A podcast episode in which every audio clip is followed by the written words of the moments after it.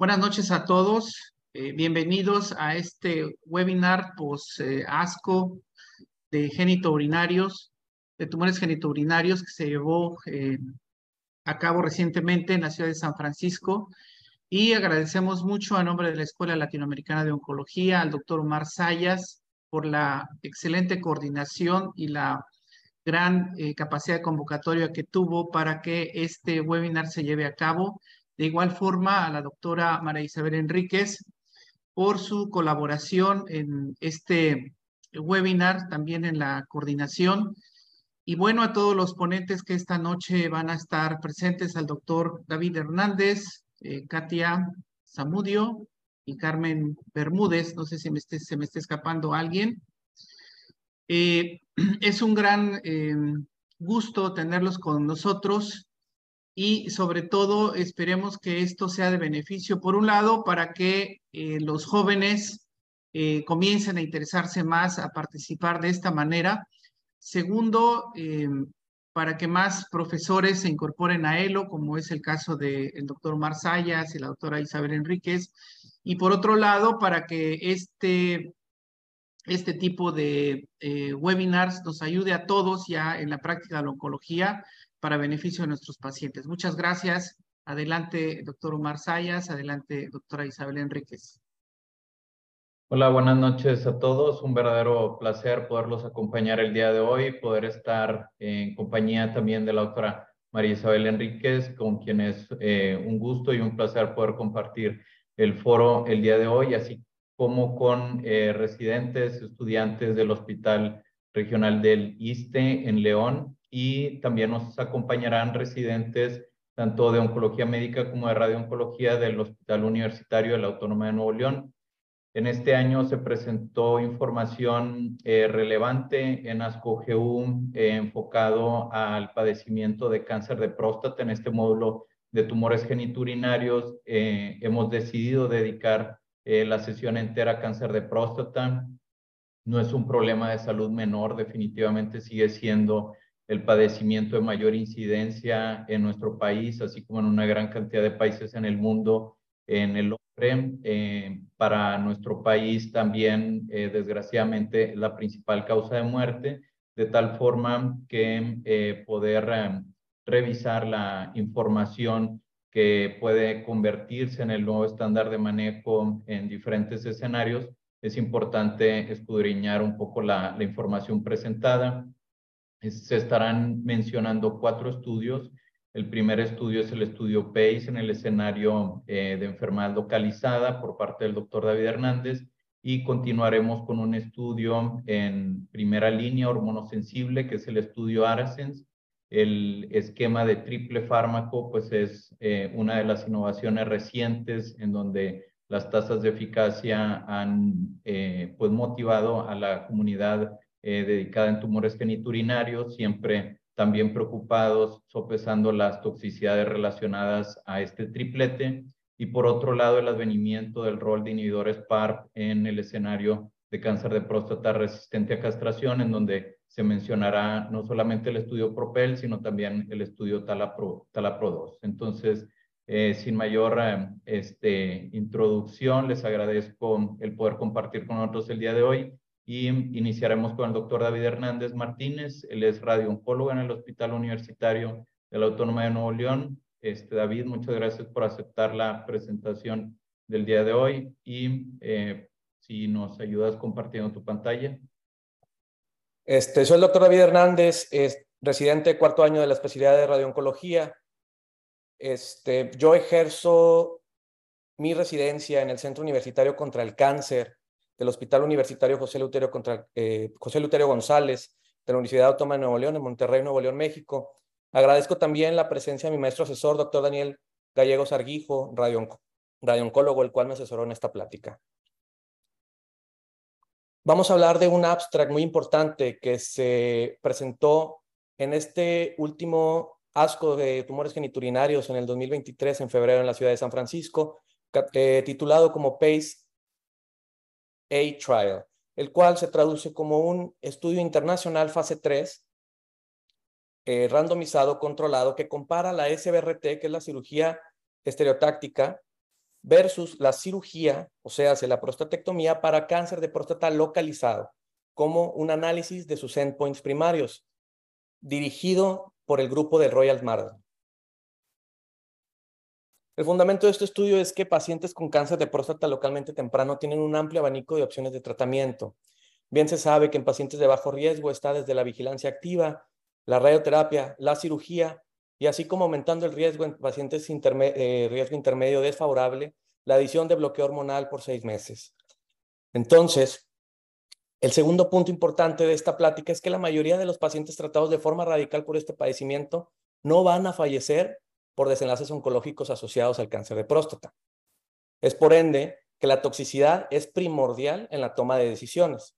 Y hasta el momento, este estudio es el primer y único estudio aleatorizado fase 3 que compara la SBRT versus la prostatectomía.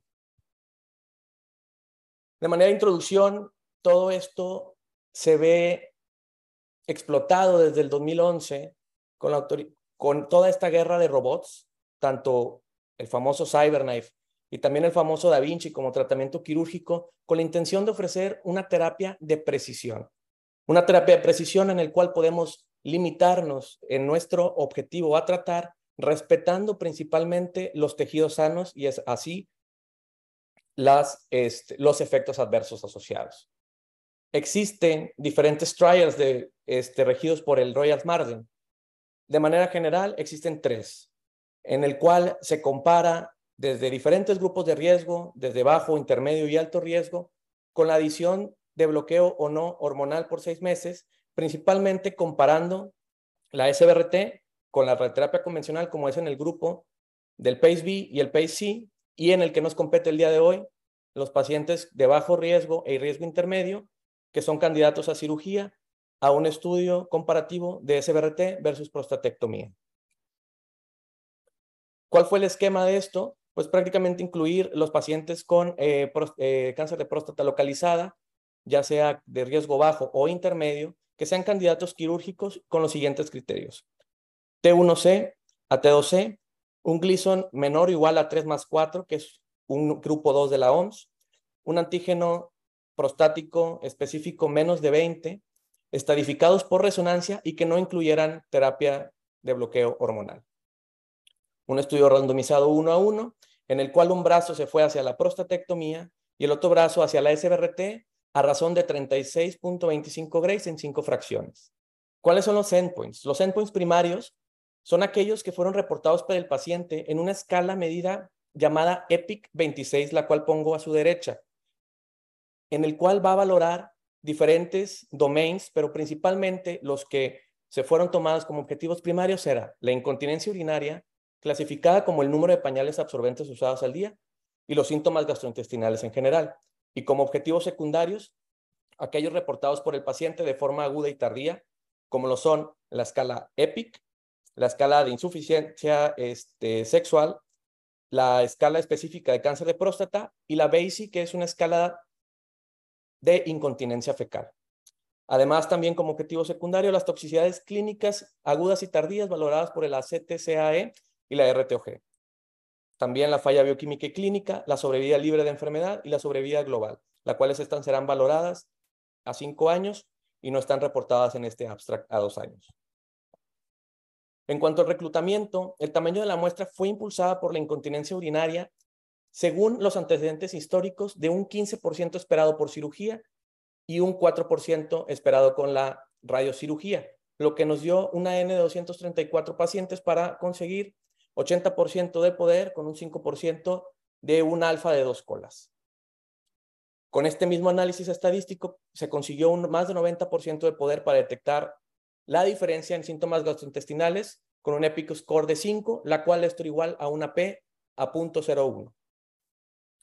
Este reclutamiento fue hecho en 10 centros del Reino Unido de agosto del 2012 a febrero del 2022. Sin embargo, ¿qué pasó en este, lapso de tiempo? Pues la pandemia del COVID-19, lo cual ocasionó, un impacto importante este, en el reclutamiento, ya que por cuestiones este, pues de salubridad se tuvo que cerrar de manera temprana este, este reclutamiento, en el cual se incluyeron solamente 123 pacientes de los 234 planeados. Las características de estos pacientes, como podemos ver, en la mayor parte era riesgo intermedio, el cual un 92% era parte de este grupo. También 79% era un grupo 2 de la OMS, de los cuales tenían un antígeno prostático específico menos de 10. Y en cuanto al estadiaje por T, la mayoría era T2A y T2C. En cómo se fueron randomizando estos pacientes, de primera instancia 60 pacientes se fueron al grupo de cirugía y 63 pacientes al grupo de la CBRT. De los cuales en el brazo de cirugía, 12 no pudieron recibir el tratamiento y un, paciente fue llevado como crossover a tratamiento de CBRT. 50 pacientes recibieron cirugía y esto es muy importante ya que el 84% fueron cirugías robóticas. 46, 46 pacientes incluidos en el análisis debido a que tres perdieron el seguimiento y uno no consiguió el seguimiento a dos años para las toxicidades. En el brazo de CBRT, cinco no recibieron SRBRT, dos se fueron al brazo de cirugía, 59 pacientes recibieron mayor o igual a una fracción de los cuales 76% fue brindada con Cybernet. De esto, 56 pacientes fueron incluidos en el análisis, uno perdió seguimiento y dos no, dos no consiguieron este, el seguimiento a dos años. ¿Cuáles fueron los resultados de este estudio? Primero, la incontinencia urinaria. Como podemos ver, esto fue medido por la proporción de pacientes que ameritaron usar pañales absorbentes en un lapso de dos años en el cual dio una P estadísticamente significativa a favor de la SBRT. Y como podemos ver en la gráfica del lado derecho, la cirugía presentaba mayores síntomas urinarios en un lapso de cuatro semanas. Y posteriormente iba bajando progresivamente hasta quedar pues prácticamente en un basal hasta largo de dos años. No así la SBRT, el cual tuvo pues un porcentaje muy, muy, muy, muy bajo. El siguiente dominio, el cual eran los síntomas gastrointestinales, también medidos por esta escala de EPIC, podemos ver que existió una significancia estadística a favor de la cirugía en este domain en el cual es importante ver aquí en la tablita del lado derecho que el 100 era el mejor resultado de los síntomas por los pacientes y entre menos puntaje era peor, recibiendo 97.3 en la cirugía y 88.7. Sin embargo, los, investigadores se preguntaron qué importancia clínica tenía este resultado, por lo cual se hizo una comparación de subjetiva de los pacientes para poder medir sus problemas. Y como podemos ver, se hizo este análisis en el cual podemos destacar que la mayoría de los pacientes que tenían síntomas o se reportaban con síntomas gastrointestinales asociados a la SBRT, pues la verdad es que eran reportados por los pacientes como ningún problema o un problema muy leve. Ninguno fue problemas moderados y para ninguno fue un problema pues, este, pues grande, ¿no? Y teniendo esta estadística, bien, vemos que no había una significancia clínica en los desenlaces eh, referidos por el paciente de los síntomas gastrointestinales. Esto es en cuanto a los objetivos primarios y como objetivo secundario también tenía la función sexual, el cual fue medido por EPIC a los dos años también. Y como podemos ver, tiene una P significativa a favor del grupo de radiocirugía. 29.3 en el domain versus 67.7 en el domain de radiocirugía. Esto es una, una tabla que generaliza cómo están los subdominios eh, relacionados por EPIC que insisto, son, son escalas que son eh, basadas en la opinión de los pacientes y cómo gradúan ellos sus síntomas, en los cuales podemos ver pues, los resultados que ya presenté previamente.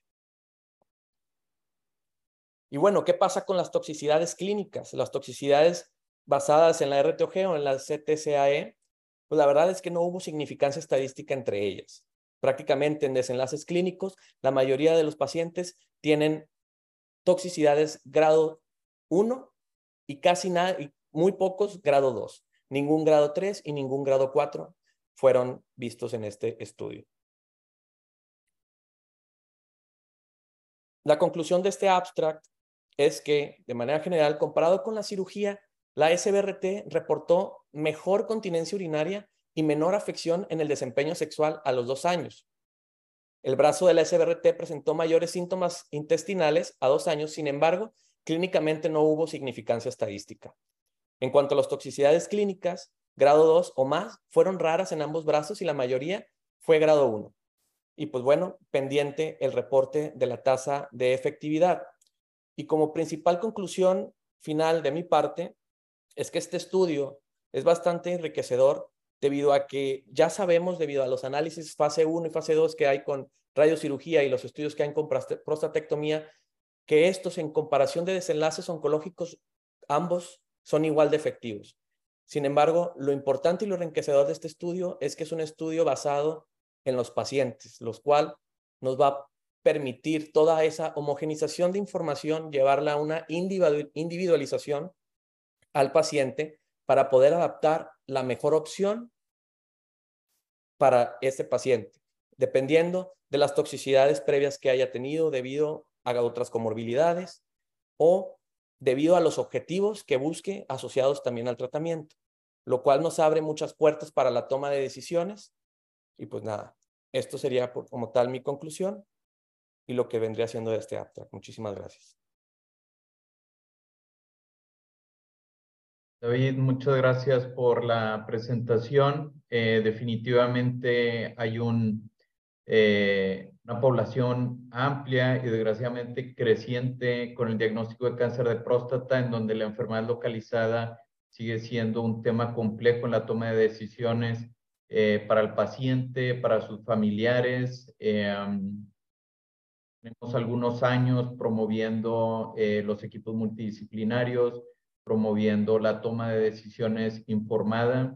Eh, sabemos que pueden haber algunos sesgos en las recomendaciones, eh, ya sea por parte del quirúrgico o del médico de primer contacto, por así decirlo, eh, de tal manera que este tipo de estudios, pues bueno, abonan en la parte de mm, desenlaces centrados en, en, el paciente, desenlaces centrados en, en, la, en las menores tasas de toxicidad relacionadas a tratamiento y definitivamente son algunos de los puntos claves a tomar en cuenta para poder avanzar en ese tratamiento con el objetivo curativo. A continuación, eh, presentaremos el estudio Arasens por parte de la doctora Katia Hinojosa. Katia, te agradezco si eh, compartes pantalla. El estudio Arasens pues, fue previamente publicado en el 2022 los datos generales eh, provocaron algunas inquietudes sobre el rol de un esquema de triple fármaco para aquellos pacientes dependiendo del volumen o de las características de riesgo, ya sea por criterio Charted o criterio Latitude. Era alguna de las inquietudes eh, que no estaban siendo contestadas en, en la publicación eh, el año pasado y en este ASCO-GU, pues bueno, se presenta esta nueva información que intenta detallar la respuesta a tratamiento dependiendo de, del, grupo de, la población que, incluyó el estudio Aracens. Um, Katia, confírmame. Bueno, soy la doctora Katia Hinojosa, soy residente de segundo año de Oncología Médica en el Hospital Regional Iste de León. Y bueno, el día de hoy les voy a platicar de este análisis post-hoc que pues se publicó en el Congreso de Asco Geniturinarios eh, recientemente, más o menos en febrero de este año, donde, eh, bueno, vamos a platicar acerca de esto. En este estudio, pues se combinó eh, la terapia de tres drogas, tres fármacos, específicamente darolutamida más la deprivación androgénica más la quimioterapia con docetaxel y bueno, cumplió su objetivo primario que era pues prolongar la supervivencia global, siendo esto, bueno, teniendo una disminución del riesgo de muerte de hasta el 32%, un HR del 0.68%, en comparación pues con el grupo paseo específicamente en los pacientes con cáncer de próstata eh, sensibles a la castración eh, que acaban pues de debutar, ¿no? Y eh, vemos en el estudio publicado apenas en el 2022 por el New England cómo pues los eventos adversos emergentes fueron muy similares entre ambos grupos. Eh, y bueno, como ustedes saben, eh, los pacientes con cáncer de próstata eh, metastásicos sensibles a la castración, la carga tumoral es un factor pronóstico, ¿no? Por lo que en este nuevo análisis post-hoc del estudio ARASENS, pues el objetivo era reportar pues la seguridad y la eficacia ahora comparando los grupos entre alto volumen, bajo volumen, riesgo alto y riesgo bajo.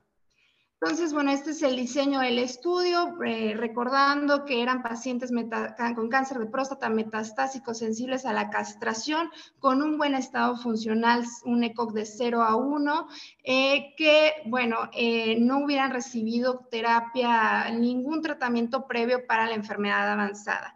Se aleatorizaron uno a uno, en el grupo control recibieron por lo menos seis ciclos de docetaxel más el fármaco darolutamida a una dosis de 600 miligramos dos veces al día en combinación con terapia androgénica y bueno, en el grupo eh, placebo pues se omitía la darolutamida, ¿no? El objetivo primario, evaluar la supervivencia global y había múltiples objetivos secundarios, entre ellos pues el tiempo a la resistencia a la castración, el tiempo a la progresión, entre otros.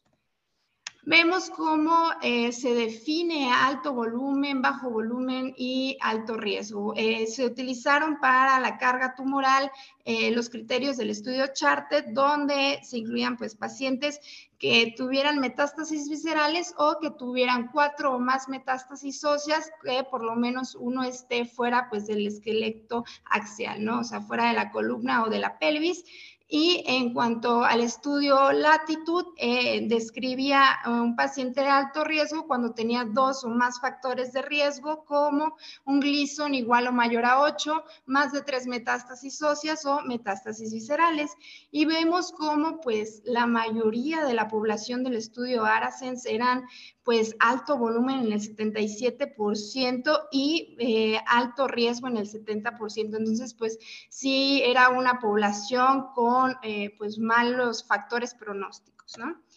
Y vemos aquí las características de la población, como quiero resaltar que la mayoría de los pacientes eh, eran eh, pues metastásicos de nuevo, ¿no? Eh, como en, pacientes con alto volumen en el grupo de darolutamida era 86.9% versus bajo volumen en, el 81.8% y vemos cómo pues todos los grupos están bien balanceados, ¿no? Muy bien aleatorizados. Igual, hablando en la división de los pacientes con alto riesgo y bajo riesgo, igual la mayoría eran pacientes que debutaban metastásicos, muy muy pocos aquellos que pues tenían eh, una recurrencia posterior, ¿no?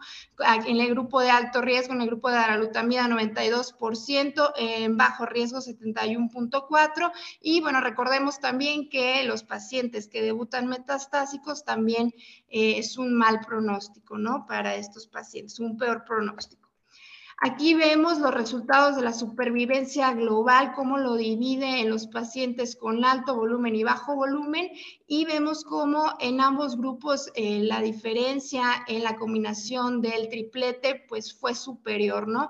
Ambos HRs eh, son eh, favorecedores, siendo más favorecedor todavía en, el grupo de alto volumen, un HR de 0.57.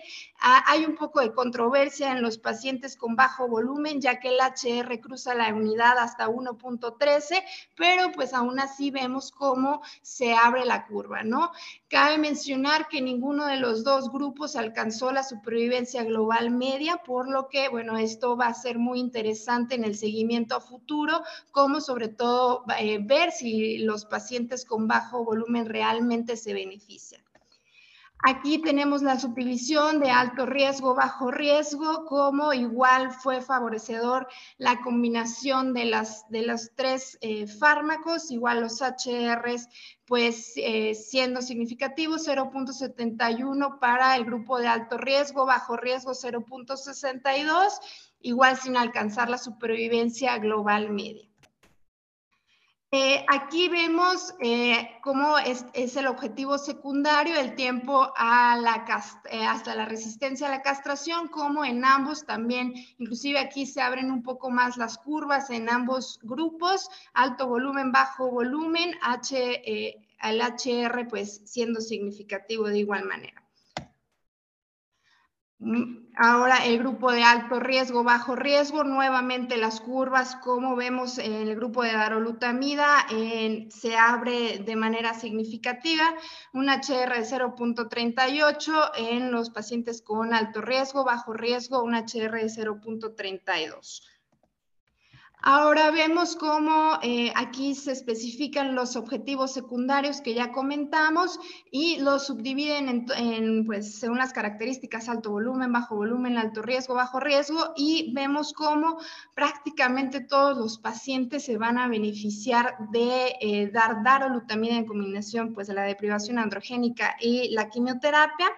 Eh, tanto, bueno, en tiempo a la progresión, tiempo al primer evento esquelético sintomático y eh, inclusive el tiempo a iniciar una, línea de tratamiento subsecuente. Aquí vemos cómo eh, no hubo diferencias significativas en los efectos adversos, tanto en bajo volumen, alto volumen, no hubo nada nuevo que no se hubiera reportado previamente. Igual eh, en la subdivisión de eh, los grupos de riesgo, igual sin eh, diferencias en la toxicidad. Entonces, ¿qué podemos concluir de este estudio? Pues que la combinación de darolutamida, de privación androgénica y la quimioterapia con docetaxel, pues mejoró significativamente la supervivencia global. El riesgo de muerte se vio disminuido en promedio 30% en los pacientes, tanto eh, pues en todos los subgrupos de alto, bajo volumen, alto y bajo riesgo, ¿no? En general, en el, en el estudio previo fue 32% y bueno, la supervivencia global aún no se alcanza en ninguno de estas, en, en ninguno de los subgrupos.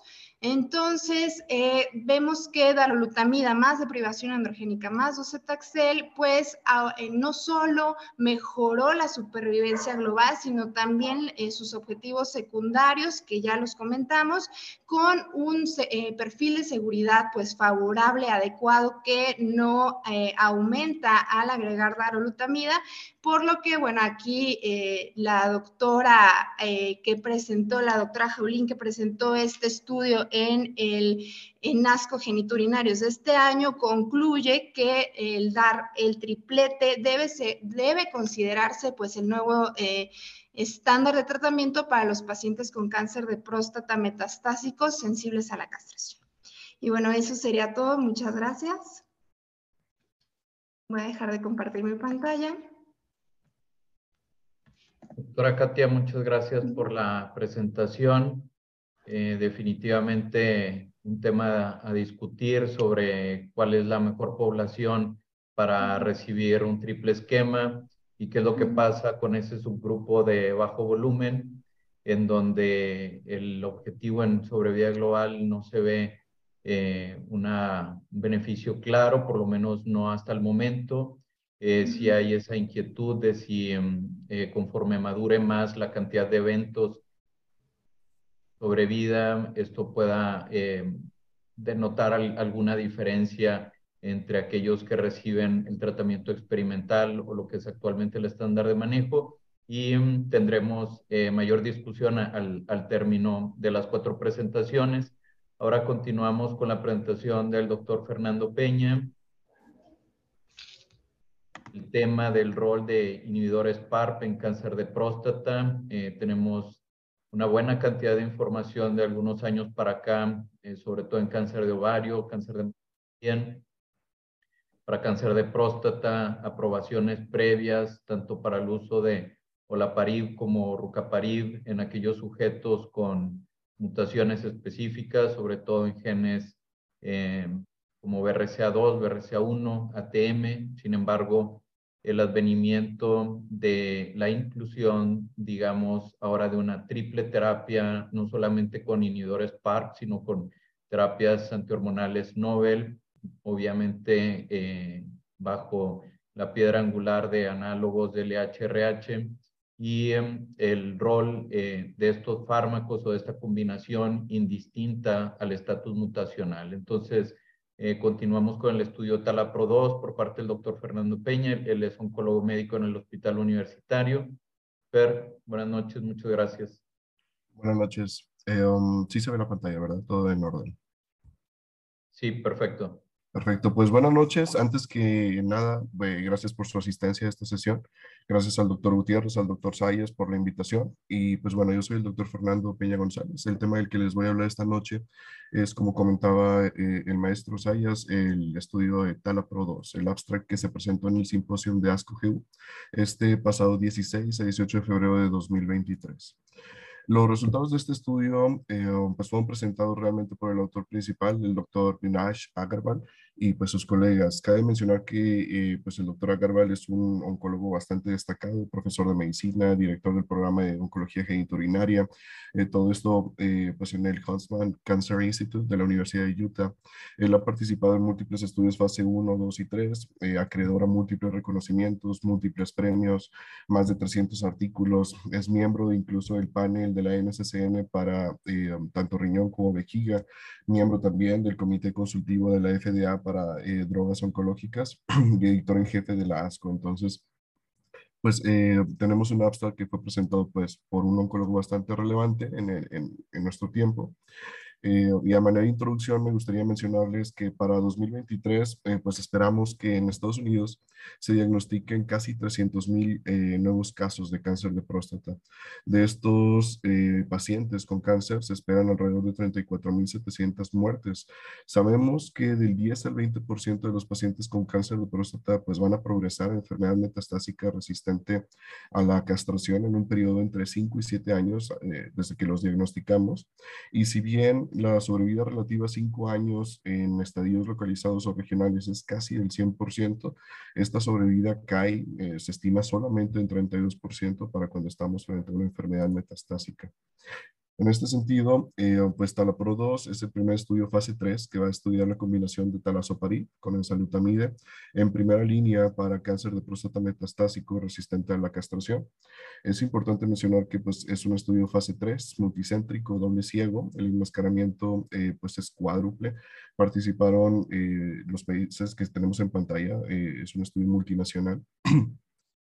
se llevó a cabo del 18 de diciembre de 2017 y pues se estima que vaya a finalizar hacia finales de julio del año que viene.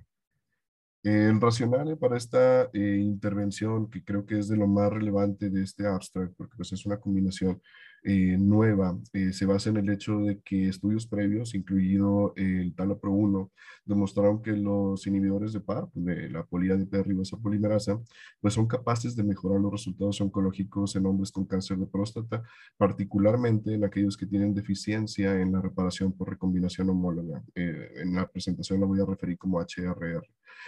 hay que recordar que TALAPRO 1 pues fue un estudio fase 2 en el que se evaluó talazoparib precisamente en este escenario de pacientes, pero todos aquellos eh, que fueron incluidos en el estudio pues tenían alteraciones en estos genes de reparación por recombinación homóloga.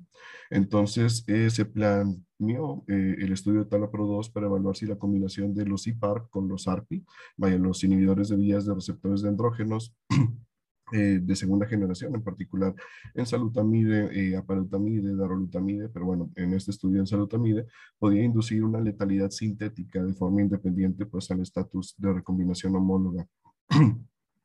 Sabemos que pues talazoparib está aprobado desde 2018 para cáncer de mama, para cáncer de próstata todavía no está eh, aprobado y en salutamide pues bloquea la actividad del receptor inhibiendo la, la evolución del cáncer de próstata. Con respecto al mecanismo eh, sinérgico propuesto, el mismo doctor Agarwal nos explica que la información actual sugiere que el bloqueo de los receptores de andrógenos va a suprimir la expresión de los genes eh, de reparación por recombinación homóloga y por lo tanto esta supresión va a regular a la alza la actividad de, de, la PAR, en verdad, vaya para tratar de reparar las fallas en la cadena de DNA. Esto, um, este mecanismo, esta regulación al alza potencialmente va a sensibilizar a las células eh, cancerígenas de la próstata la inhibición de PARP. Y también tenemos eh, eh, que ocurre de manera viceversa.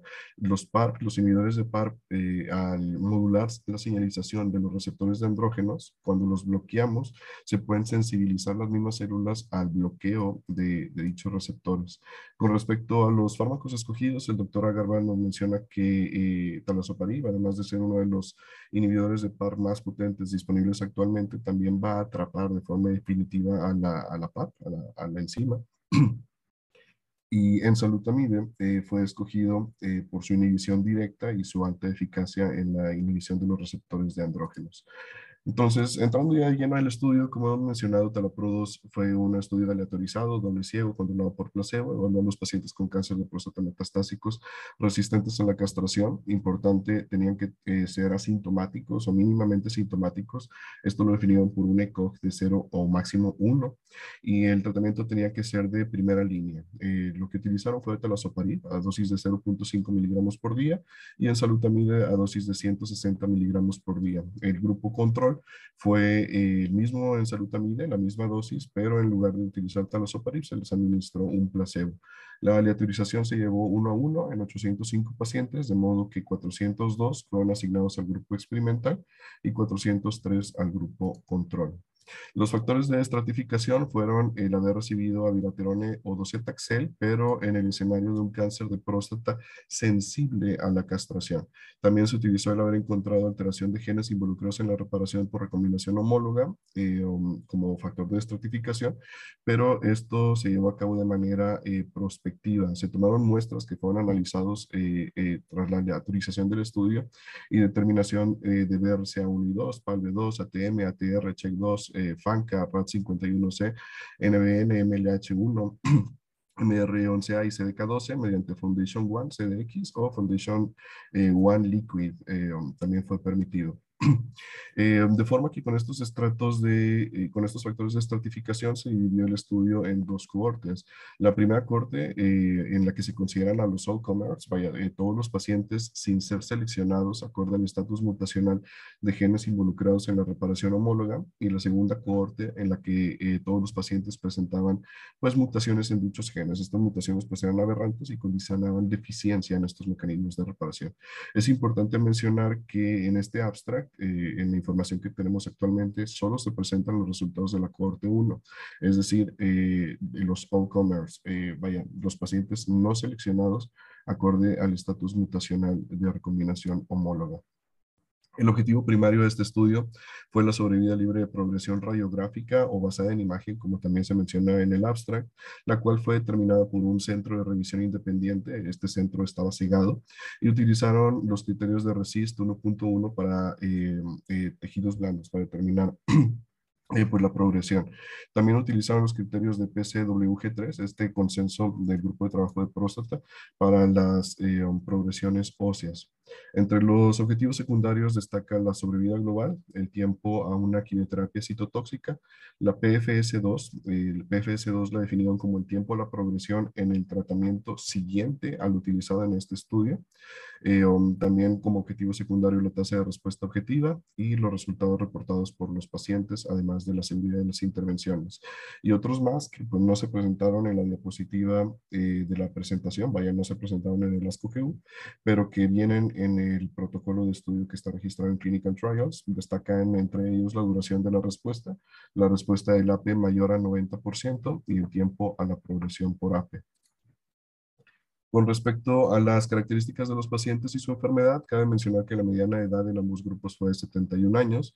El sitio de metástasis más frecuente fue a hueso, casi el 85%, luego a ganglios linfáticos, 36 a 41%, pulmones 11 a 15% y finalmente hígado con un 3 a 4%. Eh, como mencionábamos, requeríamos que la enfermedad fuera sintomática o con síntomas leves para ser incluidos en este estudio, un eco eh, máximo de 1. Y como característica distintiva del estudio de intervención debería ser primera línea para cáncer eh, de próstata resistente a la castración. Se permitió que en el escenario previo, en un, escenario hormonosensible, los pacientes hubieran recibido abiraterone o docetaxel, pero no de ninguno de los otros ARPIs de segunda generación. No está permitido el uso previo de enzalutamida, pelotamida o darolutamida.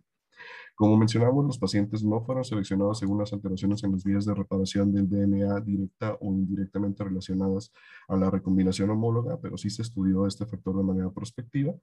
Eh, identificaron deficiencia en alrededor del 21% de los pacientes que fueron incluidos en ambos grupos y la determinación se llevó a cabo por Foundation One tisular en el 99.9% de los pacientes y por Foundation One Liquid, eh, vaya por biopsia líquida, en 0.1% de manera exclusiva y de manera combinada con tisular en 14.2% de los pacientes. Entonces, pues podemos eh, considerar como confiables estos resultados de, eh, deficiencia de reparación por recombinación homóloga. Otros criterios de inclusión que no son mencionados en la presentación, pero sí en el protocolo como mencionamos y que creo que vale la pena eh, mencionar, es que el diagnóstico histológico o citológico de adenocarcinoma de próstata estaba permitido. No era necesario el diagnóstico histológico como tal. Los pacientes tenían que estar en un estatus de castración médica o quirúrgica con una testosterona sérica menor a 50 nanogramos sobre decilitro.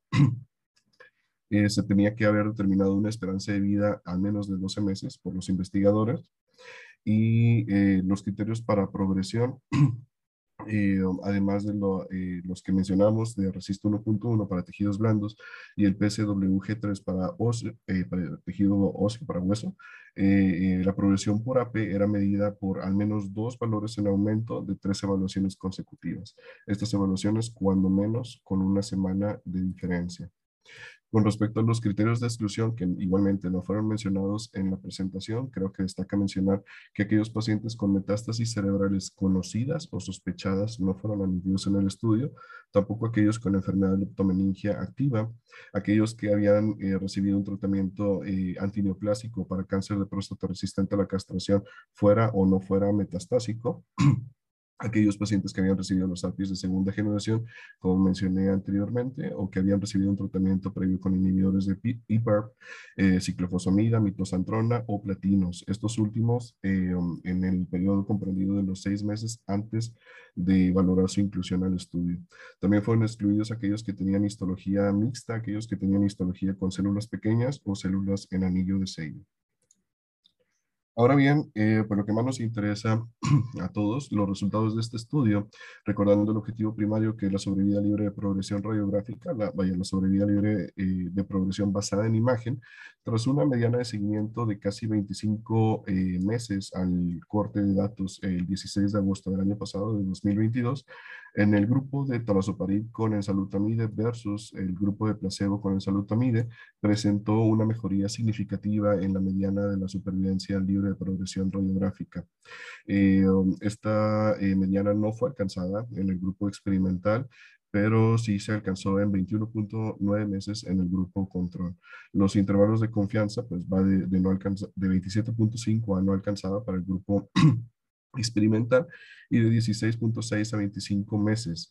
Esto nos da un hazard ratio de 0.63 eh, con una P estadísticamente significativa que es bastante relevante porque se traduce en una reducción del riesgo de progresión o muerte del 37%. Eh, Aún y que no se alcanzó la mediana de, sobrevida libre de progresión, estos intervalos eh, nos presentan que en este estudio se están eh, obteniendo las medianas de sobrevida libre de progresión por imagen más largas alcanzadas para un estudio fase 3 en este tipo de cáncer de próstata, pues al menos hasta el momento actual.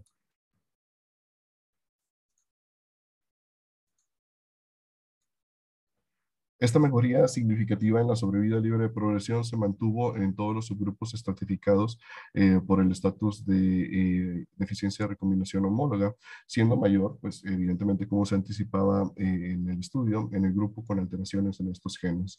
En aquellos que tenían el HRR deficiente, deficiencia de recombinación homóloga, la diferencia Eh, en la sobrevida libre de progresión radiográfica fue de 27.9 contra 16.4 meses, eh, traduciéndose en un hazard ratio de 0.46, estadísticamente significativo. En aquellos pacientes en los que eh, um, el hazard ratio, vaya, el estatus de recombinación homóloga no era eficiente o era desconocido, igualmente la sobrevida libre de progresión radiográfica no se alcanzó. En comparación a 22.5 meses con el grupo eh, control, traduciéndose en un hazard ratio de 0.7, igualmente estadísticamente significativo. Y finalmente, en aquellos que eh, eran sí ya determinados como eh, eh, um, de reparación por combinación homóloga proficientes, Igualmente se mostró una mejoría en la sobrevida libre de progresión con un hazard ratio un poco menor, más discreto de 0.66, pero que sigue siendo pues estadísticamente significativo para los criterios utilizados en este estudio. En lo que corresponde a los resultados de los objetivos eh, secundarios, cabe mencionar la tasa de respuesta eh, objetiva. El grupo experimental presentó un 61.7%, casi un 62% de respuesta en comparación con casi un 44% en el grupo control estadísticamente significativo, pero eh, lo más eh, asombroso, lo más relevante de este estudio es que eh, básicamente se duplicó la tasa de respuestas completas. El grupo experimental alcanzó un 37.5% de respuestas completas en comparación con un 18.2% en el grupo de control. Hubo también menor tasa de progresión en el grupo experimental, solamente un 5.8%, versus un 22.7% en el grupo de control. La mediana de tiempo al deterioro definitivo clínicamente significativo en el estatus global de salud y de calidad de vida, que fue otro de los objetivos secundarios que se evaluaron en este estudio. Esto lo, lo evaluaron con el cuestionario de la EORTC, eh, vaya de la Organización Europea para la Investigación y tratamiento de cáncer, su, su cuestionario del QLQC30, eh, fue significativamente más largo este periodo en el grupo experimental. Se prolongó eh, pues casi cuatro meses, eh, fue de 25.9 en el grupo control contra 30.8 meses en el grupo experimental, de modo que no solamente se mejoraron los resultados oncológicos, que era eh, pues el, objetivo primario de este estudio, sino que también los pacientes pues eh, reportaron un, un retraso en el deterioro clínicamente significativo con esta terapia. El resto de los este, em, objetivos secundarios pues, eh, no fueron reportados como tal en la presentación, pero sí tenemos información al respecto. Para la, la sobrevida global, que es algo que nos interesa eh, pues, de manera frecuente, los datos todavía están inmaduros. En el grupo experimental ha habido solamente un 30.6% de muertes, en el grupo control un 32%, de modo que tenemos una tendencia a favor del grupo experimental con un hazard ratio de 0.89. Como podemos ver, los intervalos de confianza atraviesan la unidad. La P no es estadísticamente significativa, pero bueno, son resultados eh, eh, preliminares, todavía no son resultados definitivos, pero ya tenemos esta tendencia. El tiempo a la progresión por AP igualmente eh, estaba a favor del grupo experimental con casi 10 meses de diferencia, un hazard ratio de 0.82. El tiempo a la quimioterapia eh, citotóxica subsecuente no se alcanzaban las medianas en ninguno de los grupos, pero se determinó un hazard ratio de 0.49 estadísticamente significativo y el tiempo de PFS2, que eh, fue el, del, eh, el tiempo determinado desde la aleatorización hasta la progresión a la primera terapia antineoplásica subsecuente a este estudio o la muerte por cualquiera de las causas, fue de 36.4 contra 35.3 meses. El hazard ratio fue de 0.70 y alcanza apenas una P de 0.04. Un punto de este eh, estudio que me parece relevante mencionar radica en las diferencias presentadas en los efectos adversos. De manera eh, global, el grupo de talazoparib con el salutamide presentó un 71.9% de efectos eh, adversos grado 3 o grado 4 en comparación a solamente un 40.6% en el grupo de placebo con el salutamide. Los efectos más frecuentes en el grupo experimental, vaya, clínicamente relevantes fueron anemia, neutropenia y trombocitopenia. Sin embargo, cabe mencionar eh, algunos aspectos importantes. A pesar de que estos fueron eh, los efectos reportados con mayor frecuencia, la reducción de dosis de talazoparib por efectos secundarios solamente se llevó a cabo en un 43.2% de los pacientes con anemia. Antes de, continuar con los otros efectos, eh, eh, cabe mencionar que 49% eh, de los pacientes que fueron incluidos en el estudio ya presentaban anemia grado 1 o 2 al entrar a este estudio.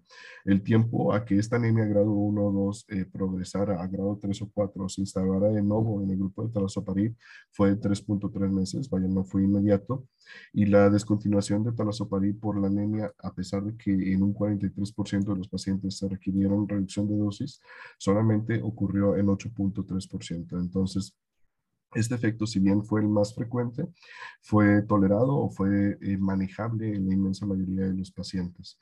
A pesar de las reducciones de dosis, e incluidas aquellas llevadas a cabo por neutropenia en un 15%, por trombocitopenia en un 5.5%, la mediana intensidad de, la dosis de talazoparib fue mayor al 80%, eh, que pues equivale a 0.4 miligramos por día. Como comentábamos, la descontinuación por efectos secundarios eh, se llevó a cabo solamente en un 19% de talazoparib, un 12.2% del placebo fue descontinuado por efectos eh, considerados como graves y en salutamide alrededor del 11% de los pacientes eh, tuvieron que descontinuarlo por efectos secundarios. De esta manera, eh, pues los autores concluyen, los autores nos ofrecen eh, como conclusión de este estudio que talazoparib más en salutamide pues demostró eh, mejoría estadística y clínicamente significativa en la sobrevida libre de progresión basada en imagen frente al standard of care actualmente de salutamide como primera línea en cáncer de próstata metastásico resistente a la castración. Es importante mencionar que estos estudios, vaya que estos resultados fueron independientes del estatus de reparación por recombinación homóloga, al tiempo que pues retrasan el empeoramiento de la calidad de vida y el estatus global de salud. Mencionan finalmente que pues, no se identificaron nuevas señales de seguridad y la toxicidad fue eh, generalmente manejable. Agradeciendo eh, pues a todos por su atención, eh, cedo la palabra a los Muchas gracias, Fernando. Este, vamos a continuar con la última plática dentro del mismo tenor de el escenario de cáncer de próstata resistente a castración primera línea con el estudio Propel. Eh, nos acompaña la doctora Carmen Bermúdez, también oncólogo médico en el Hospital Regional del Iste en León, a quien le agradezco bastante que haya tomado la invitación para esta charla. Ya podemos ver tu presentación. Carmen, adelante. Muchas gracias. ¿Qué tal? Buenas noches. Muchas gracias por la invitación. Este, como ya mencionaron, soy la doctora Carmen Guadalupe Bermúdez Barrientos, residente de tercer año de Oncología Médica en el Hospital Regional Iste León. El día de hoy, pues vamos a presentar los resultados finales de la supervivencia global en un este, corte preespecificado ya del estudio Propel, en donde eh, se evalúa viraterona más olaparib versus aviraterona y placebo como tratamiento de primera línea en pacientes metastásicos resistentes a la castración en cáncer de próstata. Muy bien, bueno, como preámbulo, pues tenemos que los pacientes reciben una primera línea para este escenario este, y tienen una supervivencia, una mediana de supervivencia aproximada de tres años en estudios clínicos. Sin embargo, ya llevándolo a la práctica clínica, desafortunadamente esta, esta mediana de supervivencia pues es menor a los dos años, ¿no? La mitad de los pacientes este, solamente reciben una primera línea activa en estudios clínicos es por eso, pues, que la primera línea en este escenario, pues, sigue siendo un tratamiento crítico, ¿no? Crucial para, para iniciarlo. Eh, tenemos estos dos estudios, el COUA 302, el cual evalúa aviraterona más prednisona versus prednisona con placebo, donde al menos en la supervivencia global, pues vemos la diferencia, ¿no? Como la combinación pues es mucho mejor con 34.7 meses versus 30.3 meses, siendo estadísticamente significativo y evidentemente en su objetivo de supervivencia libre de progresión radiográfica, también el resultado pues es avasallador. Tenemos también el estudio de ensalutamida, que es el PREVEI, en la supervivencia global, este, pues vemos como igualmente la ensalutamina versus el placebo, pues el resultado es de 35.3 meses versus 31.3 meses, siendo estadísticamente significativo. Y la supervivencia libre de progresión radiográfica, pues vemos cómo incluso pues no se alcanzaron los números, es decir, sigue siendo pues superior ¿no? al placebo. ¿De dónde viene este estudio Propel? Bueno, pues tenemos un fase 2 eh, que se hizo con aviraterona más olaparib donde se demuestra que prolonga la supervivencia libre de progresión radiográfica versus aviraterona más placebo en una población no seleccionada por biomarcadores.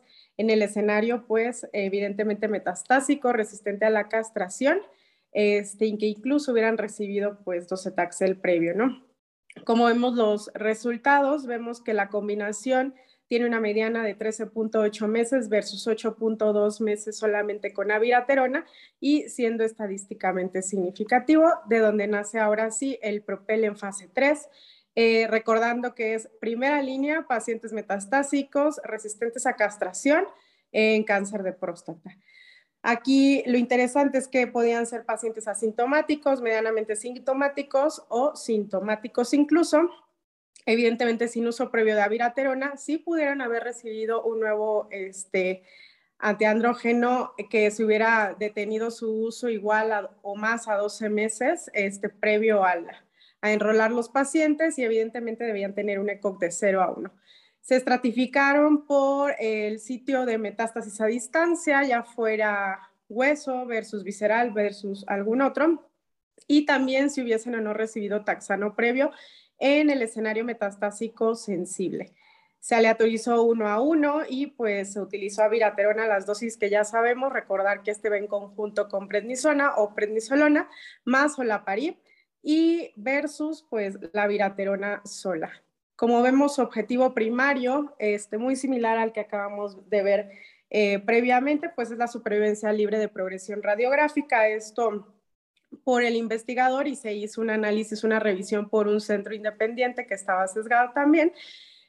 Y su objetivo secundario, pues, la supervivencia global. También tenemos este análisis eh, preplaneados que vienen siendo el tiempo a la primera terapia subsecuente, eh, o muerte incluso, tiempo a segunda progresión o muerte, la prevalencia de mutación de la reparación por recombinación homóloga, esto se hizo de manera retrospectiva, ya fuera por DNA circulante o incluso en la muestra pues, de patología. Y también se verificó la seguridad, tolerabilidad y bueno, la calidad de vida en estos pacientes. Como vemos el timeline, pues se hizo el primer corte el 30 de julio del 2021, que esos resultados pues ya se presentaron, ahorita los vamos a ver, es la supervivencia libre de progresión. Se hizo un segundo corte el 14 de marzo del 2022 de eh, supervivencia global y actualmente lo que vamos a terminar viendo va a ser el corte número 3 que se hizo el 12 de octubre del 2022, que fue el que se presentó en ASCO-GU de este año, que es un, eh, bueno, el valor final preespecificado, ¿no?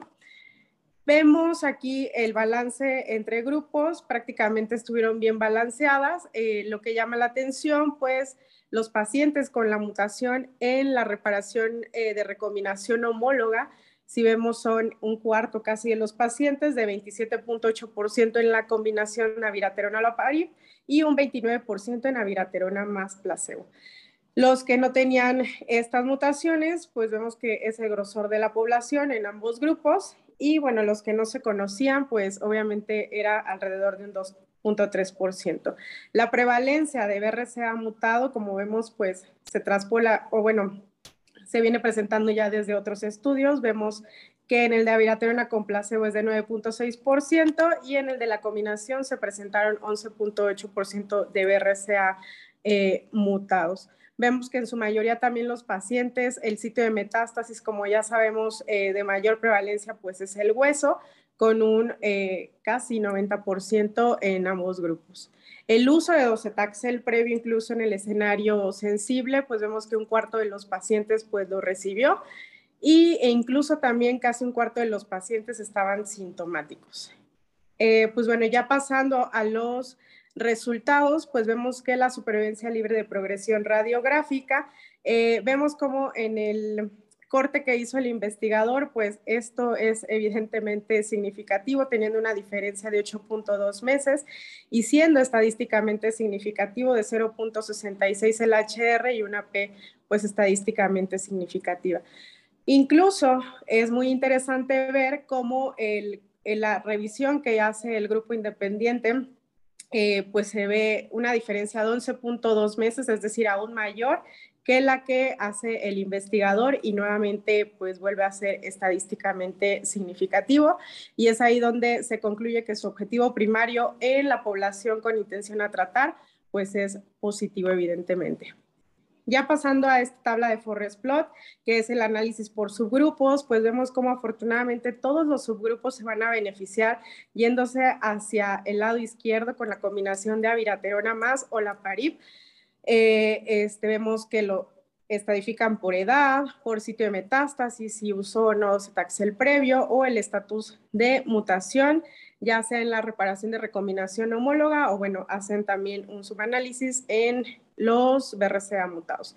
Pero bueno, la conclusión aquí es que todos los subgrupos se benefician.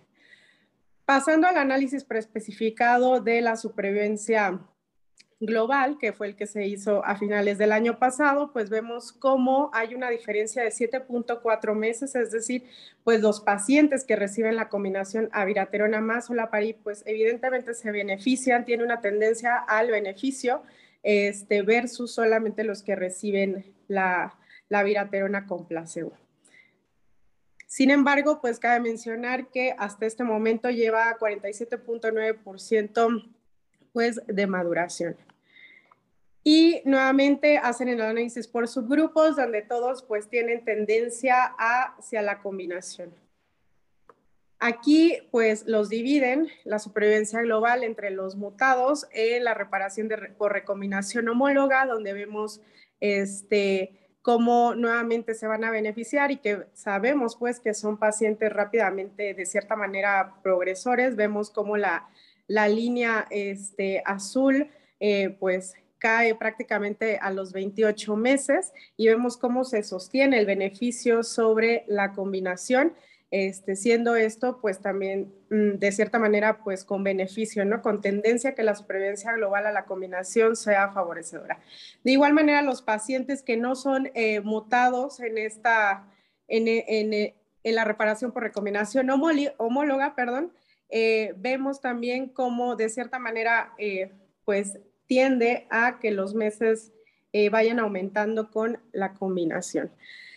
Pasando a los objetivos este, preespecificados adicionales, como es el tiempo a la primera terapia subsecuente o muerte, vemos cómo pues tiene tendencia hacia la mejoría con un HR de 0.76 en la combinación, este, alcanzando 24.6 meses, perdón, en la combinación versus este, 19.4 meses solamente con la monoterapia de aviraterona. Y vemos en la supervivencia libre, este, pues, ajá, en la supervivencia eh, libre de progresión 2, vemos cómo aún pues no se alcanzan eh, pues las medianas. En general, eh, pues algo que nos preocupa obviamente es el perfil de seguridad, como ya se venía mencionando también en el estudio previo, pues vemos que las dosis por interrupción de olaparib fueron en un 49% versus 28% en el placebo. Las dosis reducciones en olaparib fueron de 22.6% versus 6.1%. Y bueno, por discontinuación, en la Pariba específicamente fueron 17.3 este, versus 8.6, lo cual pues no está tan mal a diferencia de la descontinuación que hubo en el grupo de aviraterona, que es casi prácticamente un poquito similar, con 11.3% versus 9.3%. Aquí, pues, los efectos adversos más comunes, lo que se puede concluir es que no se agregan mayores efectos a los que ya se conocen por cada uno de, de ambas este, terapias. Sabemos que obviamente con el inhibidor de PAR pues tenemos más riesgo hacia la anemia, sin embargo pues estas pueden ser eh, prácticamente bien tratadas, ¿no? En cuanto a la calidad de vida, pues vemos que no hay diferencias, es decir, no se disminuye la calidad de vida con la combinación, lo cual también es bueno. Y las conclusiones que nos presentaron es que el Propel eh, cumple su objetivo primario, demostrando una significancia tanto estadística como clínica en la supervivencia libre de progresión radiográfica en toda la población a tratar en pacientes metastásicos con cáncer de próstata resistente a la castración, tratados con la combinación de aviraterona más olaparib versus aviraterona sola, alcanzando pues unas medianas de 24.8 meses versus 16.6 meses, siendo estadísticamente significativos. Y la supervivencia global, este, pues que se observa de la combinación versus abiraterona, pues fue sostenida en el análisis preespecificado, teniendo en cuenta que la combinación pues va a prolongar la supervivencia global a más de siete meses versus solamente el estándar de tratamiento como la viraterona, ¿no?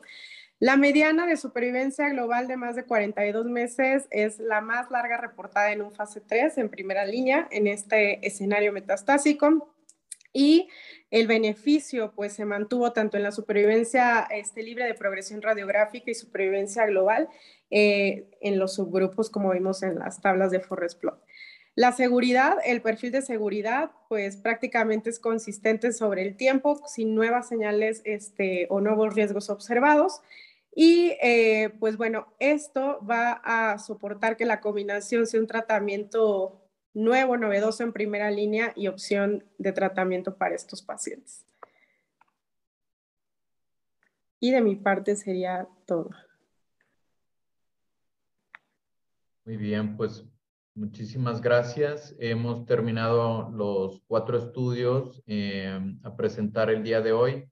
Eh, a continuación, bueno, ya estamos sobre la hora, pero me gustaría como quiera tomar algunos mensajes finales de los presentadores, eh, recordando también que nos acompaña la doctora María Isabel Enríquez, a quien todos conocemos como oncóloga médica, egresada del Instituto Nacional de Cancerología, eh, profesora adscrita del Hospital Regional en ISTE. Eh, nuevamente a quien agradezco y también este, me gustaría escuchar algunos mensajes finales para para la audiencia, para los residentes eh, que nos acompañan en este tema importante como es cáncer de próstata y si desean dejar alguna pregunta este, eh, para poderla responder. Avanzo con eh, comentarios finales por parte del doctor David Hernández. Este, David, creo que el rol del radiooncólogo muchas veces Ah, y perdón, igual si los ponentes eh, pueden abrir sus eh, cámaras para, para que podamos interactuar con mayor este, facilidad. Este, comentaba, a veces el rol del radiooncólogo eh, puede estar siendo retrasada, puede ser una especialidad de referencia tras referencia, este, y sin embargo tiene un rol clave en el tratamiento primario de cáncer de próstata.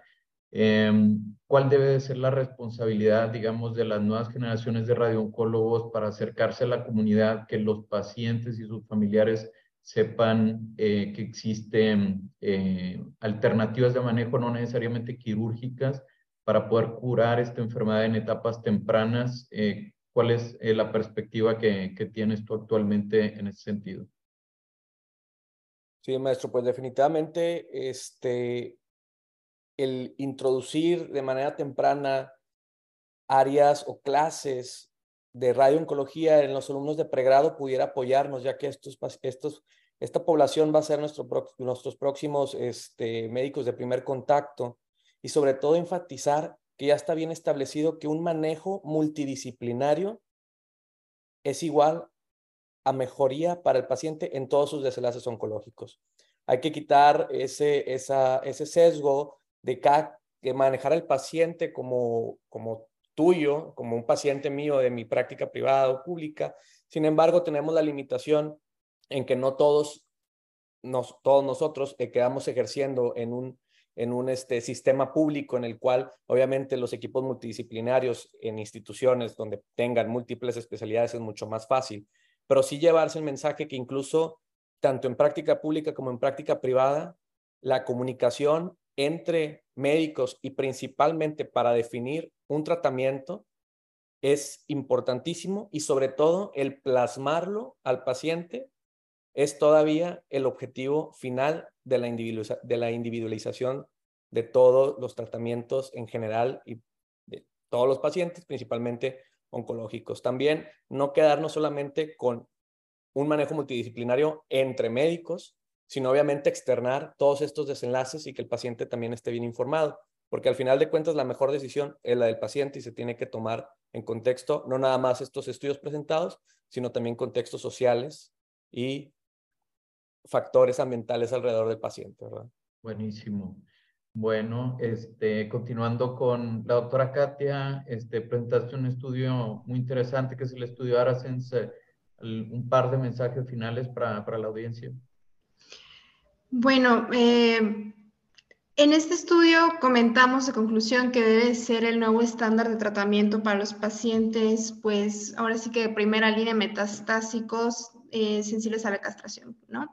Pero hay que, pues, seleccionar muy bien a nuestro paciente, sobre todo, bueno, en, el estado funcional, porque recordemos que eh, los pacientes de este estudio, pues, únicamente tenían un ECOG 0, ECOG 1. Eh, muchas veces esto es difícil de encontrar en la práctica, ¿no? Porque llegan ya con más deterioro, inclusive para la deambulación. Entonces, pues seleccionar a nuestro paciente ideal, es decir, aquel paciente con un, buen estado funcional, eh, alto volumen, que no tenga gran comorbilidades, creo que sería el paciente que más se beneficie del triplete, ¿no?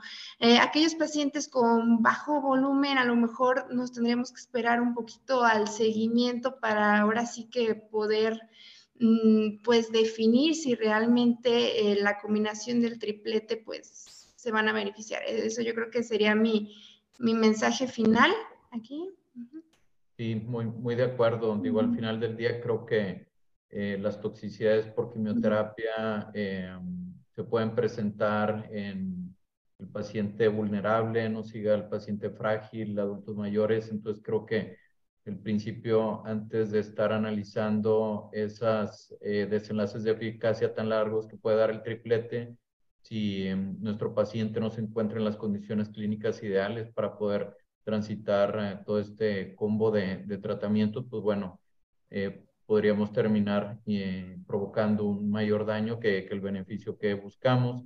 Y avanzando uh, al apartado de, de, inhibidores PARP con el estudio TALAPRO y el estudio PROPEL, Fernando, ¿algún comentario adicional para transmitir a la audiencia a través del estudio TALAPRO? Eh, sí, y de hecho eh, um, aprovecho el comentario para responder más o menos eh, desde mi perspectiva la pregunta que nos hace el, doctor Raúl Gerardo Ramírez en el, en el chat.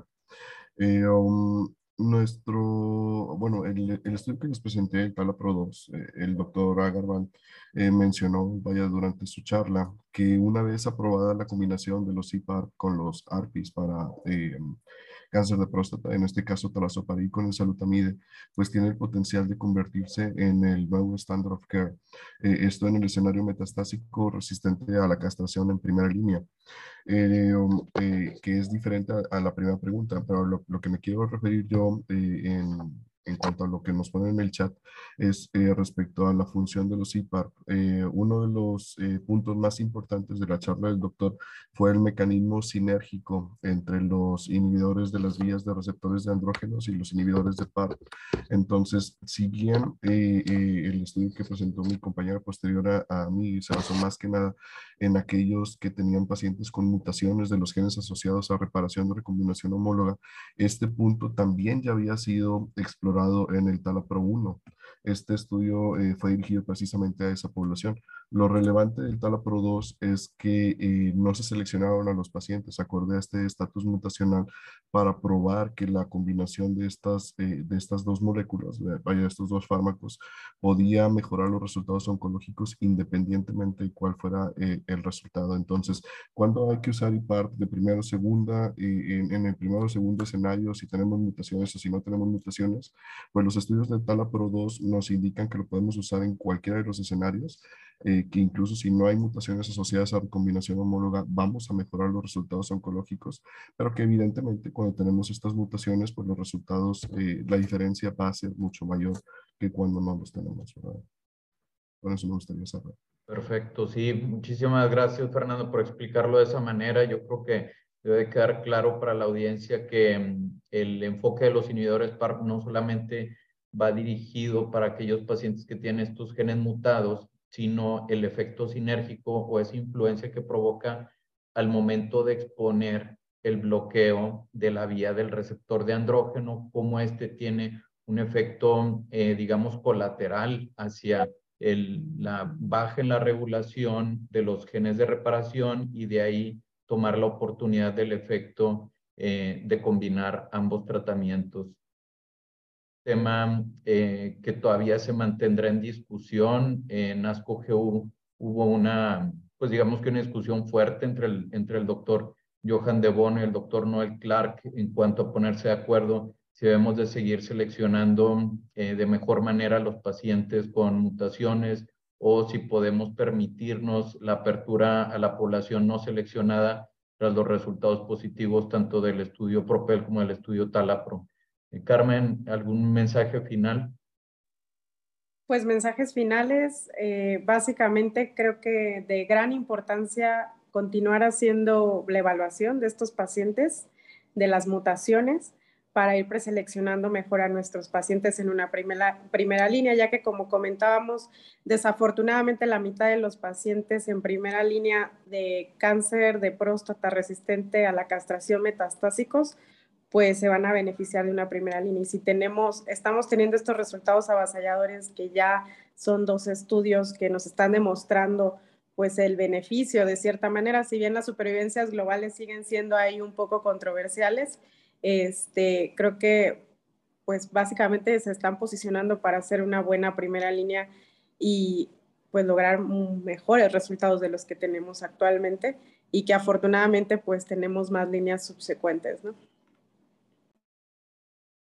Muy bien, pues muchísimas gracias, doctora Isabel. ¿Algún mensaje final de, pues bueno, hemos ya platicado ampliamente de, de cada uno de los estudios, los mensajes finales por parte de los ponentes, algún último mensaje para transmitir. Sí, solo brevemente y pues para reforzar la información, creo que se presentaron estudios sumamente importantes haciendo énfasis y en resumen de los estudios de enfermedad metastásica, podemos concluir que nos, tenemos información que actualmente ubica la intensificación del tratamiento en etapas más tempranas como formas de abordar a los pacientes con cáncer de próstata, tanto en el escenario sensible a la castración como receta a la castración, como alternativas muy poderosas. Ahora, si bien todos estos estudios en estas evaluaciones actuales abrían, abrirían la posibilidad a tratar a los pacientes de una forma no seleccionada, es decir, a la SENS, por ejemplo, en bajo o alto riesgo, pareciera que ahí el trabajo es más sencillo, o bien en el caso de los estudios con inhibidores de PAR, pues abrirlo a una población independientemente de la mutación, pues resulta todo lo contrario. No se abren esas opciones, pero nos obliga a los oncólogos a tener una mayor reflexión y realmente utilizar estos beneficios de los tratamientos de intensificación en población eh, seleccionada, más allá de un contexto individualizado de la enfermedad, a un contexto también de un macrosistema y un beneficio en el aspecto de calidad de vida, en accesos a los tratamientos y un contexto social, como ya se comentaba, ¿no? Entonces, se vuelve muy interesante, información muy valiosa, pero que nos invita a reflexionar todavía más para todos estos pacientes con nuevas alternativas eficaces. Buenísimo, pues este, por mi parte, en el análisis, digamos, de las poblaciones de hormonos sensibles, eh, tomando una de las preguntas de la audiencia, em, sin ser muy reduccionista en el tema, pero eh, creo que eh, hacer como una tabla de dos por dos, incorporando las variables de la enfermedad de novo y alto volumen. Eh, creo que es una forma de poder catalogar o clasificar mejor esta población, digamos, arriba hacia la izquierda, aquellos pacientes con enfermedad metacrónica que realmente fueron tratados hace ocho años, por decir algo, y que tienen una recurrencia tardía, siendo de bajo volumen, creo que es el subgrupo que menos se va a beneficiar de un triple fármaco y abajo hacia la derecha aquellos pacientes con enfermedad de novo con alto volumen. Podríamos también incluir eh, el análisis de aquellos pacientes con fosfatasa alcalina elevada. Creo que ese va a ser el subgrupo de mayor beneficio.